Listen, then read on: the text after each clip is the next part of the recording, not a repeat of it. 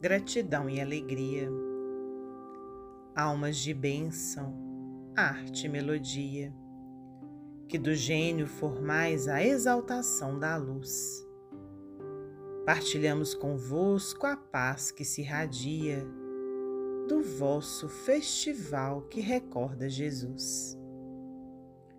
Há quem diga que a fé, por si, guarda e revela ansiedade e tristeza no semblante, expectação de angústia ou sentinela, mas toda ideia em Cristo é júbilo constante. Ei-lo que nasce numa noite em festa, mesclada de clarões renovadores. Uma estrela lhe guarda a pousada modesta enlançam-se as canções dos anjos e pastores. Inicia o divino apostolado no brilho de simbólico momento.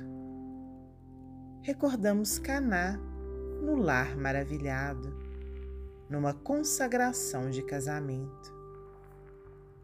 E lançando o evangelho em notas de alegria, ante o povo a escutá-lo de surpresa, é sempre mais amor a cada novo dia, em molduras de céu e natureza, transmitindo a esperança em sentido profundo perante a multidão que ele mesmo arrebanha.